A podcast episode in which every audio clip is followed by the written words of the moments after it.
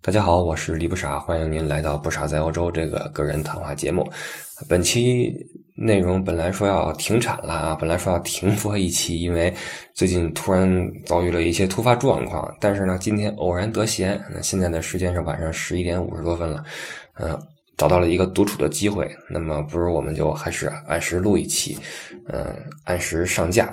但因为最近特别的忙，实在没有时间去准备新一期的内容，所以咱们就闲聊一期吧，来聊一聊本周发生的一些事情。因为很多人很好奇啊，说怎么能忙成这个样子？很多人知道我的工作是一个非专职的导游啊，实际上是一个自由职业者，嗯，并不是。挂靠在哪一个旅游公司这样的？那之所以这周会忙成这样，是一些偶发状况哈。具体说来，就是九月份原本有三个工作要接啊，号称秋收三大战役。本来想一步一个脚印儿给它做好，结果在做第二个团的时候呢，在第二天还有最后一天的行程的时候，出了一些状况。在当天呢，我实际上是在布拉格看到了一个同事。他在和我另一个朋友两个人一起在带一个大团，一共有七十多个人，两辆大巴车。然后他在那个布拉格广场上面讲天文钟啊，讲集合的时间地点。我听他那个说话的嗓音非常哑，我过去递了个薄荷糖，我说：“那个你先忙，我先走了。”我就带着我那几个人，零星几个人，十十几个人吧，就忙我们的。然后晚上很巧入住在同一个酒店呢，就聊了会儿天儿嗯，听他那个嗓子的状况不是很好。然后就到了很晚的时候，到了十点多、十一点的时候，突然来个电话，是一个嗯朋友说：“哎呀，这个要你帮个忙。”我说：“怎么了？”他说：“另外那个哥们儿不行了，这个可能无法再坚持了，你能不能顶上？”我当时我晴天霹雳，我那个团已经到了第五天，准备就第二天送机，上午一个送机就回去了。我从布拉格直接坐火车回法兰克福就结束了。因为一个团到最后是你精神最放松的时候，尤其当你最后一天的时候哈，精神最为放松。哎，现在就是我最后一天，明天我这个团送机结束啊，所以今天晚上有一些时间来聊聊天就在我最放松的时候，来个电话说你现在要顶他上那个团。我说这个团几天了？他说刚刚做完一天。我，我说好吧，那很多人会说，哎，你不是自由职业者吗？你可以不接这个团。或者说你不是挺潇洒的吗？你不答应不就完了吗？实际上这个事儿没那么简单，因为说的俗一点，就是有人的地方就有江湖。你不论从事哪一个行业，除非你是个刺客，那刺客还有自己的圈子呢，对吧？你总要有朋友，或者有一个组织，或者是非官方的、不成形的一个组织啊，几个人在一起搭帮怎么样，互相帮助一下。那到了这个时候。你想一想，如果你不去帮他的话，他这样带病继续去干，团的效果肯定也不好，对他来说也不好。而我又有时间，而且正好出现在这个酒店，我能不帮吗？所以这样的话，他第二天早上起来把我这个团送去了机场，结束回家，而我就上他这个团。从第二天开始之后，还有一周的时间，七天的时间，等于说原本是放松的一个神经，立刻又绷了起来，因为你接手一个团是。很复杂的，很多人会说那个，哎，你忙什么呢？看什么材料呢？我在微博里边说我不睡觉了。可能很多人很奇怪，有什么好看的？你作为一个带队的人，你必须对团队的从第一天到最后一天的行程非常的清楚。你不能最后客人说，哎，我们到时候第二天去哪儿啊？你说我不知道，我还没看呢，这不行。或者说，哎，我们最后一天的飞机转机时间几小时啊？我不知道，这不行。而且一个团队，嗯。在哪一天上午做什么，下午做什么，最好几点钟出发，先走哪儿，后去哪儿，吃什么合适，怎么安排，都是一些细节。你每接手一个团队，按照我个人的习惯，我会提前两到三天把这个行程好好的过一遍啊，仔细的看一下，然后用那个地图再看一下城市之间的距离，然后高速的状况，哪有修路什么的，你都要算好，因为这个。大巴车的时间问题是很可怕的，因为你超时的话，首先会很疲劳，再有一个会产生高额的加班费。在欧洲这边，人人力是很贵的，你如果控制不好的话，那损失谁来出，对吧？所以有很多很多的细节需要去整理。而且当两个团同时在行动的时候，两辆车同时在同步的时候，你要和另外一个导游随时保持互动。谁先进什么地方，谁后进，谁先去买票，谁先把人控一控，谁先带人去什么地方，然后和另外一个人汇合，再怎么样，一前一后，这种事情非常非常的复杂，所以这个当天晚上和另外一个还比较健康的那个哥们儿呢，就在对行程啊，对我，而且这个走的路线还是走什么地方呢？走捷克，当时是在布拉格，然后去那个 CK 小镇，然后去百威小镇，然后进入奥地利，去维也纳，然后从维也纳再到这个布达佩斯啊，匈牙利布达佩斯。现在我就在布达佩斯啊，在一个青年旅社里面。简直了！我客人住的是一个非常好的酒店，我在青年旅社里面窝着。理由是什么就不说了，大家自己去想。那这里的隔音很差，嗯，这个待会儿再说这个酒店吧啊。OK，就这样就仓促的上了一个新的团。这样的话，因为你对这个团一无所知，你和这个团又没有。团员又没有互动？你们也没有在第一时间微笑着说“各位好，欢迎各位来到欧洲”。突然的一个导游下去了，然后一个新面孔上来，大家对你有一个接受的过程。那你如何把握好你和他们见面的这几分钟，对吧？你如何把握好你的第一次讲解？如何让他们建立起第一时间对你的信任？这都是问题，所以还是有一些忐忑的。尽管从业也很多年了，但是还是有些忐忑。于是，一夜看材料，第二天去的是。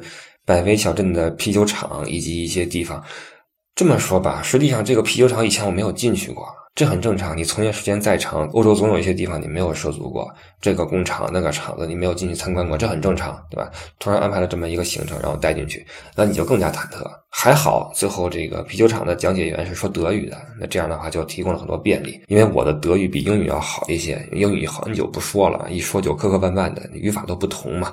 再有一个就是说德语的时候，当我翻译错的话，大家听不懂。OK，开玩笑。呃，于是这样，第二天就开始了。那另外那个朋友替我送的机，当天晚上开始发烧，你就知道。还是很及时的哈，我总碰上这种事情。上一次我这样救场是去年，去年我从罗马刚刚结束一个团队，又是哈，吹着口哨，听着音乐，开着车往法兰克福开。然后我心想走远一点吧，我这个归家心切，我就一路开开开，开到了米兰过一点的时候，都快出意大利边界了，来个电话，我需要你帮忙。我说怎么了？他说这个有一个朋友在卢塞恩，不行了，你快过去接他，他这个。这个身体不适了几天，已经不行了。我说什么情况？哪不适？哎，那边支支吾吾说不清楚。我说好吧，我就再给一脚油门，开了有八百公里啊，到了卢塞恩。然后我说什么情况？就那个导游就已经是神志恍惚了啊，就是病到什么情况了？出酒店门的时候，走着走着都没看到门，你知道吗？直接整个人撞到玻璃上，咣一下撞玻璃上面去。就他这个注意力已经无法集中了，你知道吧？当天晚上他是强行开着车回到了自己家里面去，开了二百公里。当天晚上联系了呃医生，上手术台做手术，是一些这个这个反正是身体上面的急性病啊。这如果再晚的话，就可能会出现生命危险，你知道吗？所以这种事儿，你说你能不帮吗？必须要帮。然后这个团队在那撂着，总不能给人扔那块儿啊，对吧？于是我还开小车过去，然后他把我的车开走，上手术台，然后我跟着他那个大车，然后与客人打好招呼啊。我说接下来拜托各位和我一起了，把他们带到了什么地方？米兰还是什么地方？从卢塞恩走瑞士到了米兰吧，还是还是威尼斯？忘了。走了，这是去年，今年又救了一次火，所以这个行当，说实话，一定要注意身体健康。其实作为一个导游，身体是特别特别重要的，你必须要保证你自己的血槽永远比客人多一格，你知道吗？什么时候客人累趴下了，你还能存活下来，你就是个好导游。你不能客人说走，我们上山，然后你跟后边喘上了，吐血了，那不行，对吧？但是总有意外情况，呃，偶感风寒或者没一顿没吃好。突然出现了什么问题？办，我也出现过问题，只不过没那么严重。我曾经有一次，这个，嗯，上团之前因为吃海鲜导致浑身过敏，全身过敏，起了一身的包啊，脸上也都是包，然后痛苦了几天，还好把团带完了，还算比较幸运。所以说，不论是哪行哪业啊，一定要注意身体健康。OK，那么这个团就如此的开始，我就首先这个团持续七天，加上上个团的五天，就十二天。这一下都跨了一一周多，我准备一期新节目，怎么着也得用个半天吧，也得想一想聊什么合适，看看材料，然后组织下语言，然后开始说。那如果这样的话，我当时就在微博里边说，我说下一期不可能更新了，因为我觉得不可能。这个团我一看后面的行程，你如果是什么德法、什么荷兰、比利时什么，那都很熟悉。这个往东欧跑，东欧这边说实话，我来的不是那么多啊。相比较而言，那对于东欧的历史，我们知道，东欧尤其到了这个嗯匈牙利这一边，它文化都变了，它就不再是日耳曼文化了，呃，也不是日耳曼语系。首先，街上的字儿你看不懂了。同时，这个也不是这种金发碧眼的人，哪儿都不一样。到了另一个世界，他们的历史也很复杂，更多的与这个东边的这个世界有有联系。平时看的也不是那么多。咱们经常说什么查理、威廉，都是这个西边这边的事儿，那东边的事儿了解的还是有欠缺，所以就要赶快去看材料，因为这很正常啊。你不要觉得说，哇靠，你你做这个行业的，你这都不懂。老师上课前还要备课呢。我经常见到老师解着解着题自己解不出来了，这很正常，对吧？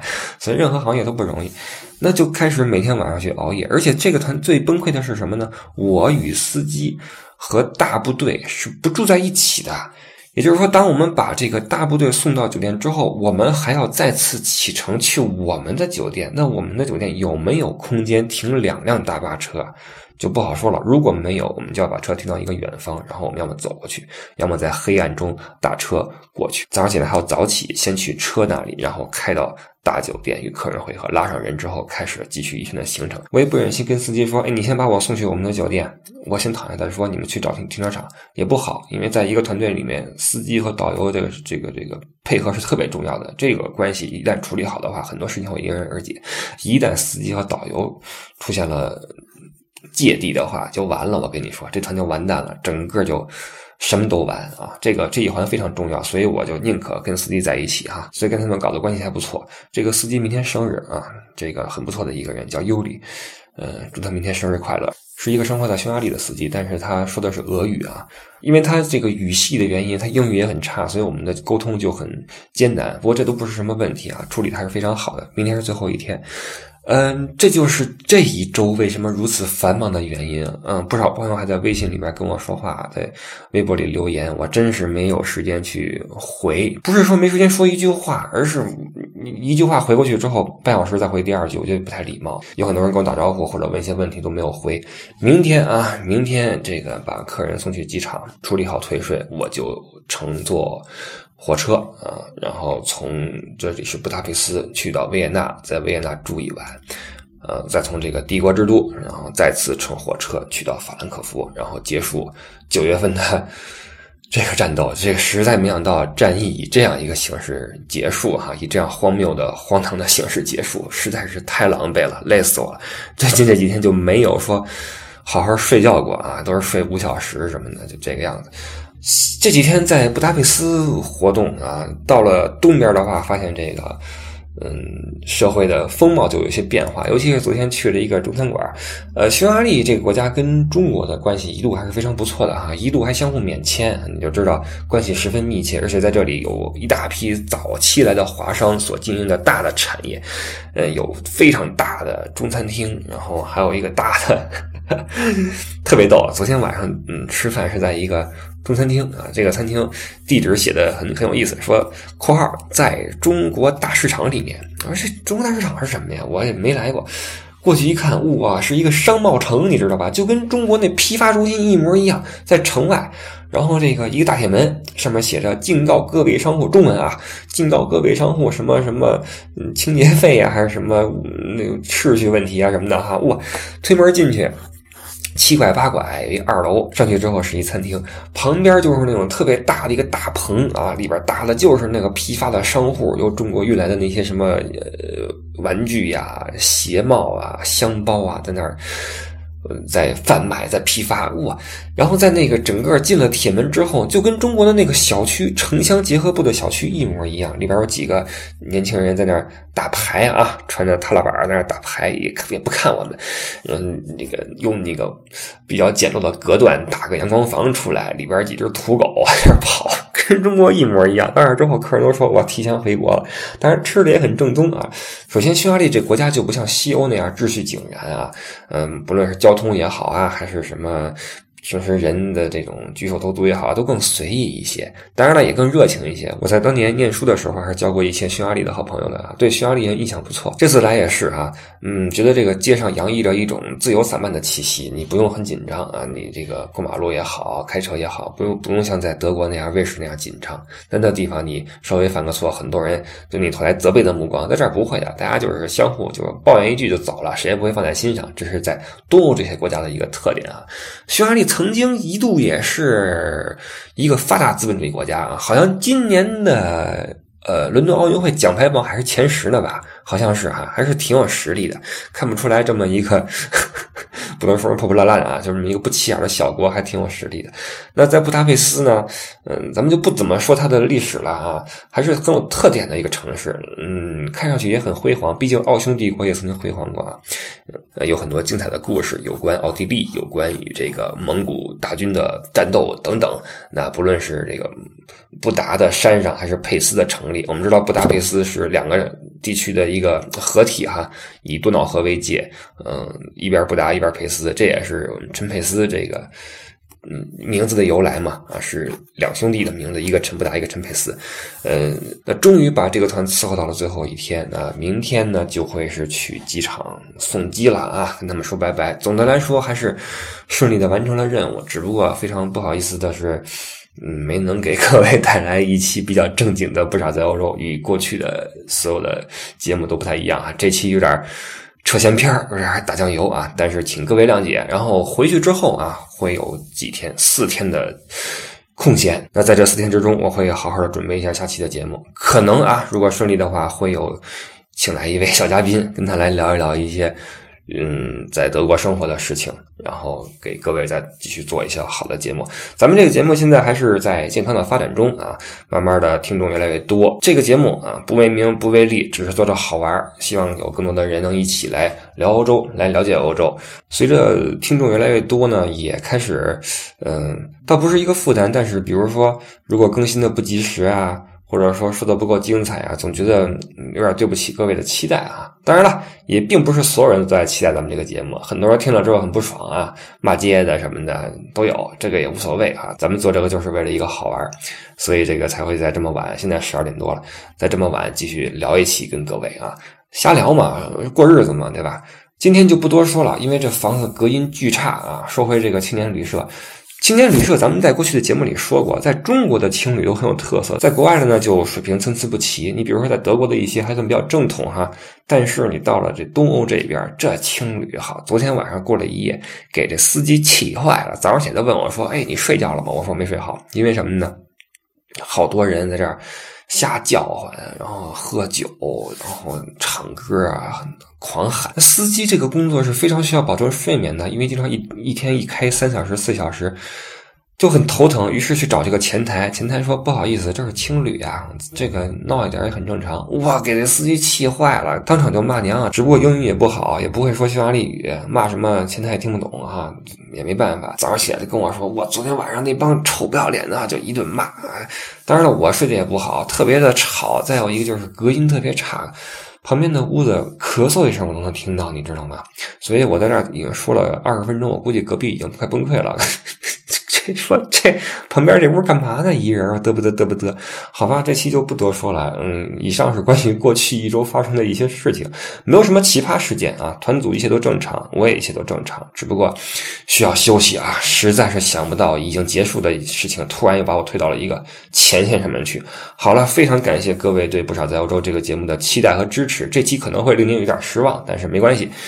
下一期以及下下期，我一定会好好的、用心的再去把它做好。呃，线下的沟通，请您来我的新浪微博艾特李不傻，我们可以一起来互动和聊天好吧？惯例，祝您生活愉快，我们下期再见，拜拜。